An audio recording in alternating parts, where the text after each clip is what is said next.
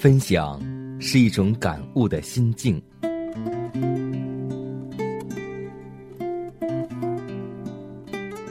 分享是一种生活的信念。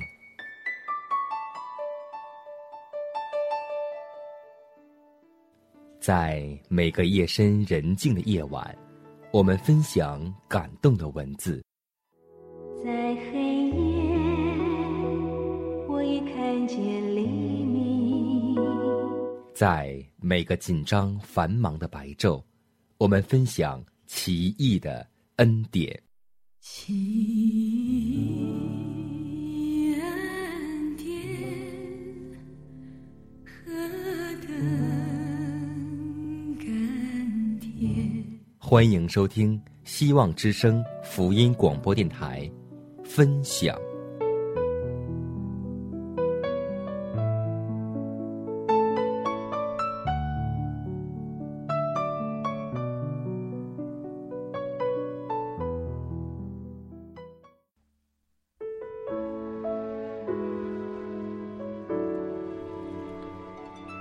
收音机前的听众朋友，大家好，欢迎收听希望之声福音广播电台的节目，这里是分享，我是你的好朋友佳楠，在期待着你的收听。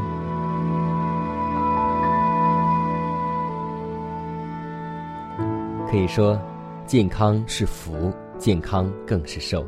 一个人赚得了全世界，就是赔上了生命，又有什么益处呢？在这个世纪的今天，每个人无论是有信仰的，或是没有信仰的，都在感受到健康的尤为重要。所以，一个人这样形象的比喻出：一个人有一千万，他拥有财产、名利、地位，而财产是零，名利是零，地位是零，而前面最为重要的一，则是健康。所以。当我们失去一健康的时候，后面的零多少个零都是无所谓的。所以，真的希望每一位弟兄姐妹都能够尤为的珍重我们的身体，记得有健康才会有一切。在今天的节目当中，我们就分享来自一篇王旭海弟兄的一篇和健康有关的文章。在北京的恩泽福乐健康中心，第一次看到刘文信弟兄是蹒跚的身影时，我的脑海中就闪过一些很多的阴霾。我意识到他一定有着一段心酸痛楚的经历，身体的缺憾一定给他心灵留下了许多伤痕。当和他聊天后，我才发现，他的痛苦远远超过我的预料。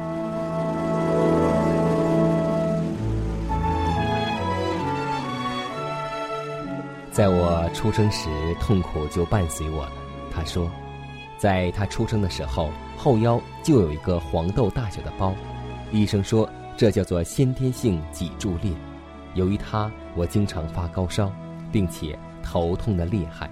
两岁时，又有一件不幸的病累加于我的病痛之上。我的双脚开始变形，逐渐的内翻，他就这样剥夺了我直立行走的权利。于是我只能在地上爬行，在爬行中，双脚稍微一受伤就开始出血，伤口长时间不能愈合，并且流脓发臭，甚至蛀虫腐烂。有时候甚至可以看到被溃烂的肉和发臭的脓水吸噎着我的骨头。听到刘弟兄讲述他亲身经历的这种痛苦日子，我的心着实的为之一震。这种非常人所能忍受的剧痛，却没有打倒这样一位看似羸弱的男儿。直到十七岁的那年，他接着说：“姐姐为我找到一座可以治疗脚病的医院。由于我的脚部发育不全，少了许多骨头。”医生从做了一半的手术台上下来，与我的父母谈话。鉴于手术的难度，只能作为实验手术，所以办理了手术失败后责任归属问题的手续。最后手术圆满成功了，甚至连医生都说，这真是一个奇迹。从此，我终于像别人一样站了起来，虽然走路有些蹒跚，但至少结束了我十五年漫长的爬行生涯。刘弟兄说到这里，露出了开心的笑容，似乎有一股暖流涌上心间，给眼前这个单一国体的苦命孩子带来了生活下去的勇气和希望。刘弟兄在脊椎上长的脓包，导致了剧烈头痛、高烧和脚部的发育不全，痛苦不言而喻。他述说道：“脊椎上的小包随着我的身体长大，也渐渐大起来。”后来，在这个小包上，从一个针眼大小的小眼里往外流液体，有时它受到挤压就向外渗水，并且气味难闻。再后来，小眼变大孔，并且大包也渐渐长开了花，形成了许多沟壑，让人看到就发怵。我去过了许多医院，医生也束手无策。他的描述让我想到他每天在疼痛中挣扎的情景，除了大痛就是小痛，咬牙忍受已经成了家常便饭。当我亲眼看见长在他腰上的疾病时，也真实的感受到了他不断攀升的痛苦指数。接下来，刘弟兄讲到：由于身体的变形和病痛，他的心里也承受着许多的创伤，在社会上也遭遇着侮辱、鄙视和欺负。身心累加起来的痛苦，绝非言语所能形容的。经历这种病痛，你也许以为刘弟兄一定是个忧气悲观、神情茫然、愁容满面的人吧？不，令我们惊讶的是，他经常露出与其他人脸上很少见到的灿烂笑容。凡与他接触之人都被他乐观开朗的性格深深的感染。我试图探寻这种任凭风浪起、稳坐钓鱼台的境界来源。从他接下来一席谈话中，我明白了这其中的奥秘。他深情地说：“我虽然经历了令人煎熬的疼痛，承受了别人的侮辱和痛失的心灵创伤，也有着强烈的自卑心理。从前。”为生计，我起早贪黑做小生意，经常被人欺骗，甚至殴打，忍受了太多不堪回首的痛苦，但我依然要快乐的活下去，因为从小到大是父母和家人的爱支持着我，否则我就不会有活下去的希望。从小我就是在父母的泪水中长大的，所以为了他们，我也要坚强的活下去。我们可以想象，他如何以泪洗面，度过无数个疼痛难忍的不眠之夜，多少次徘徊在生命的边缘，是父母的大爱撑起他的一片蓝天，成为他活下去的力量和源泉。可是，一片孝敬父母的拳拳之心，虽然可以使他忍痛生存下去，却无法使他得到真正的快乐。那么，他内心的宁静与快乐一定另有源头。感谢上帝，他高兴地说：“虽然疾病折磨着我，但我知道上帝爱我。每当我痛苦时，上帝也在难过。”或许有人问：“既然上帝爱你，为何还是你得这么严重的病呢？”是的，有太多的问题，我现在没有找到答案。但我深信，终有一天，上帝会为我解释明白。我相信，临到我的每一件事，都是出于上帝爱的美意，而且每当我越感到疼痛，就越对永生的应许发出了盼望。我在那个永恒的国度里，再也不会痛了，可以伸直腰，好好的走路。每当我向往天国的快乐生活时，我心里就充满了喜乐、安慰和满足感。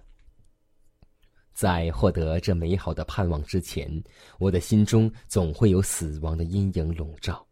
但当我得到应许之后，我就可以凌驾于疼痛和沮丧的乌云之上。我的眼前出现了一幅景象：一只鹰遇见了暴风的袭击，浓重的黑云向它压来，冲它怒吼。它一时似乎惶恐不定，它左右横冲，猛烈扇动它的翅膀，似乎要把密云扫开。它企图觅路，逃出乌云的包围。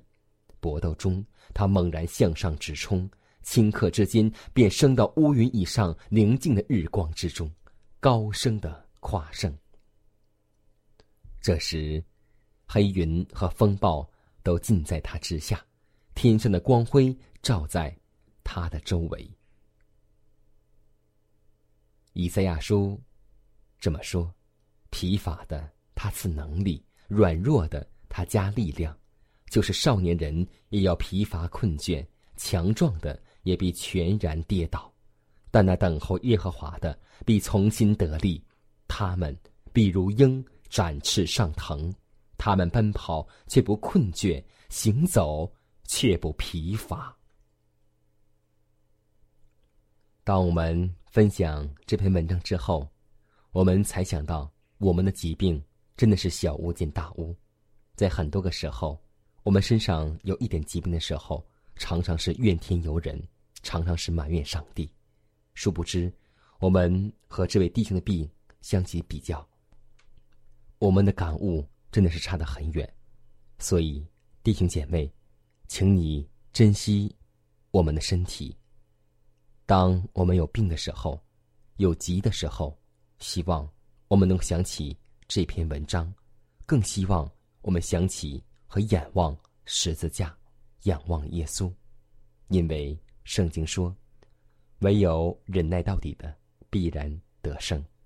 忍受试探的人是有福的，因为他经过试验之后，必得生命的冠冕。”祝我相信，祝我相信，相信你的爱你的应许我。相信，主，我相信，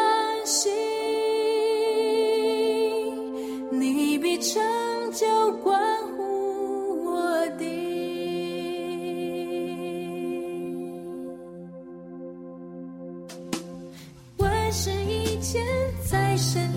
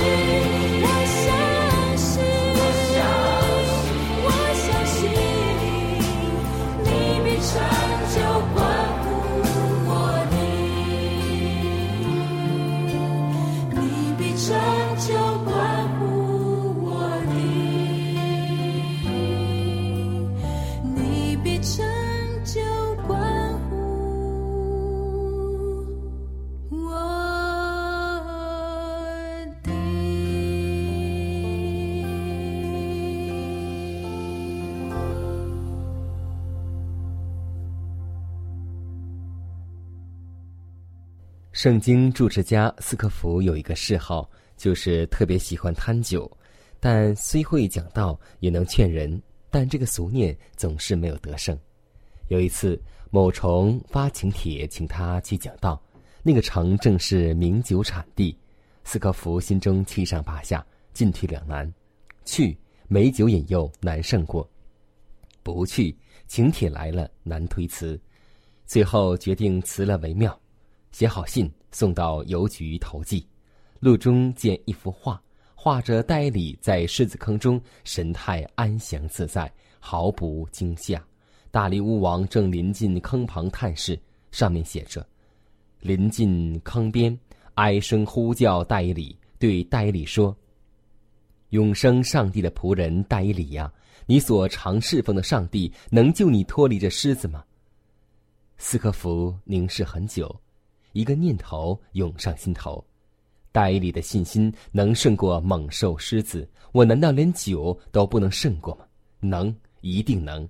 他随手把信撕了，决然去参赶赴会。信心总是得胜的，它使我们听到的是凯歌，而不是哀乐。米利安的鼓声，底波拉的战诗，永远响彻在以色列民的征途上，为我们带来了信心的鼓励。是的，一粒芥菜籽，大的信心就能够拦阻走天路的大山挪移投往深海，这就是力学上的奇迹。弟兄姐妹，在你的信仰生活当中，也会发现这样的奇迹，只要你信和祷告。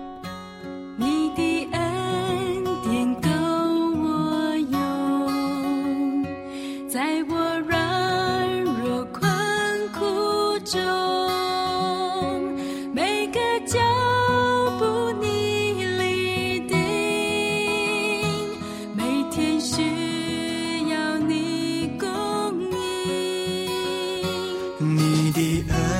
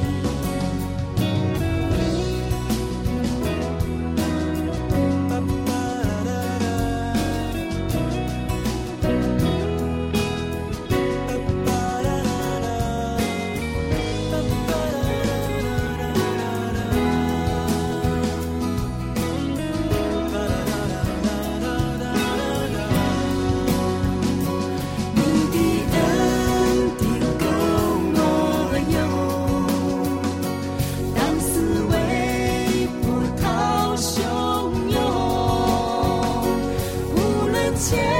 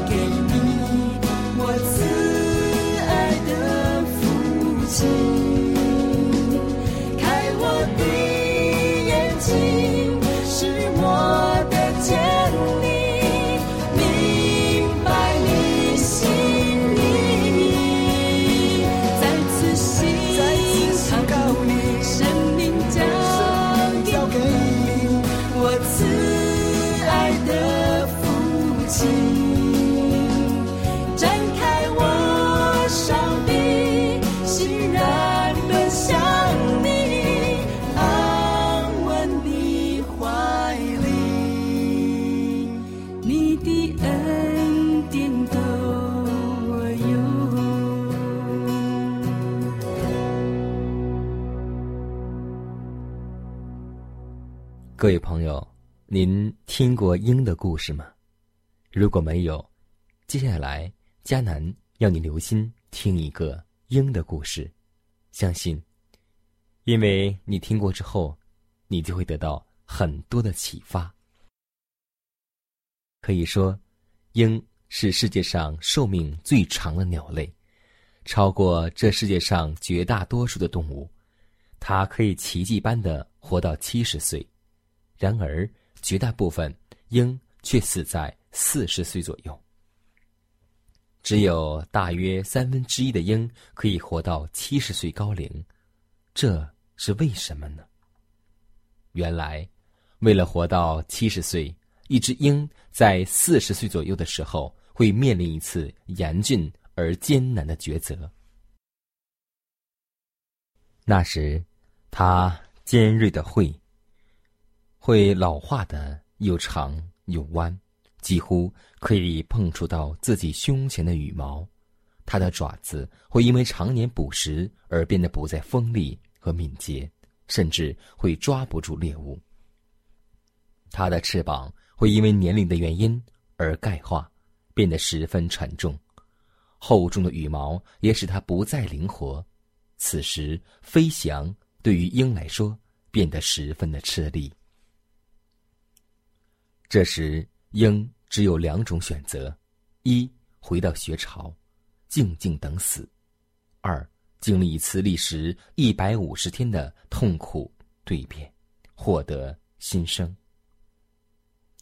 如果一只鹰选择了后者，那么它必须飞到一个绝高的山顶栖息在那里，找一块岩石筑巢，暂时停止飞翔，停留。下来之后，鹰就要用老化的喙啄打岩石，直到喙完全的脱落。新的喙长出来以后，鹰必须更为决绝的用新喙将磨钝老化的指甲一个个拔掉。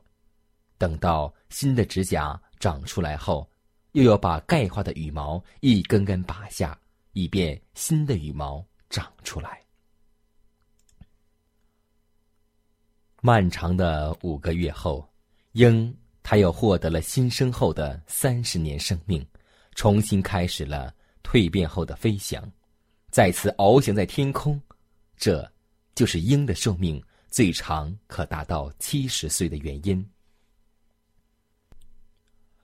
人的重生如鹰的重生，基督徒更是如此。鹰在蜕变的五个月中，因为老化的喙、指甲。和钙化的羽毛被拔除后，将面临失血太多、被感染、饥饿所缠累，不少老鹰就因此而丧生。有多少人能够如同鹰一般，勇敢的在痛苦中向老我死去，拔掉成为飞翔负荷的羽毛，摒弃自身的缺点和不足，在信仰的路上，当你。在老我和新我之间的徘徊时，是否经历过鹰那样的痛苦呢？神，你听见我的呼求，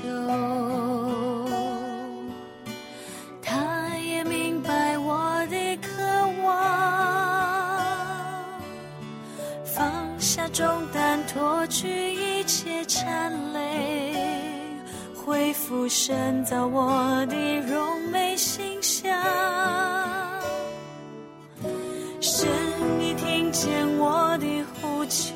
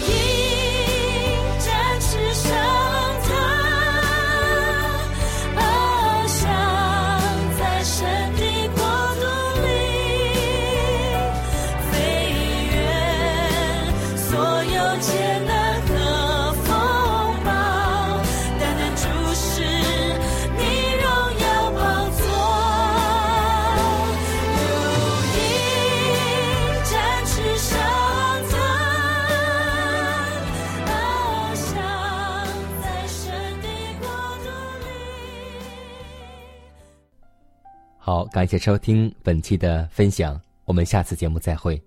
在此呢，也提示每位听众和我们的弟兄姐妹，在你的生活当中有见证，依旧可以用笔墨写下来，也可以给我发电子邮件，夏楠的全拼圈 a v o h c 点 c n。让我们下次节目再会吧。